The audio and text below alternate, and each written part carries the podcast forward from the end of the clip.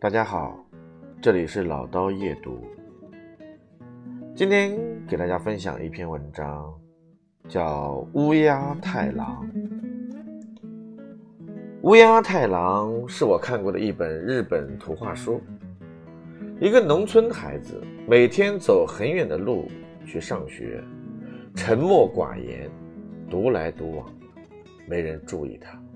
他也就安然地躲在教室的角落里，一边发呆，一边看着窗外的桃花、玻璃上的水汽、窗框的木纹，或者偶尔爬过白色墙面的一只小虫。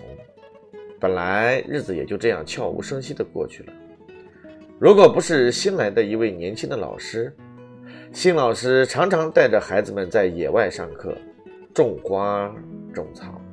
并和他们私下里闲谈。后来学校里开大会，学生们纷纷上台表演节目。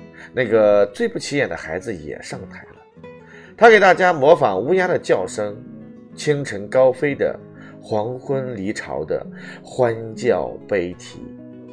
原来乌鸦的叫声可以如此的细腻丰富，各自不同。他发出这些惟妙惟肖的叫声，让人们想到那个孤单的孩子是如何一天天一个人在旷野里奔跑，追着一群乌鸦，奋力地把自己的声音融汇到他们中间去。很多人听着流下了眼泪。这个故事其实称不上严格意义上的故事，因为它没有什么结局。在人们给他取名乌鸦太郎后，他还是一个人来来去去。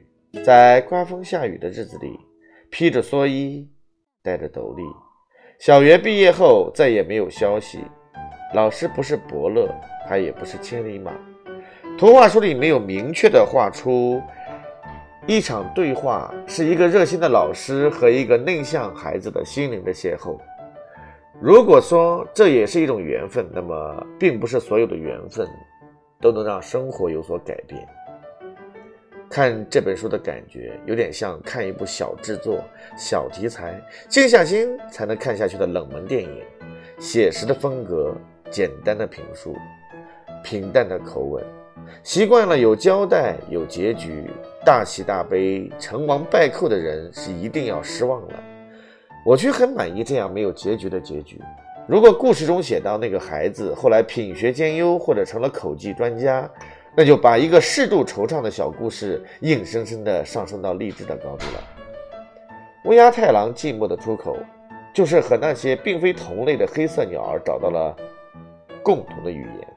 而寂寞是否为人所知，供人欣赏，甚至在无意之间偶然的引人流下眼泪，我想他并不关心，也不期待。没有华彩乐章的生命。照样可以怀抱骄傲不留俗的寂寞，别样的美景在心中如花绽放。乌鸦太郎，戴荣，感谢大家的收听。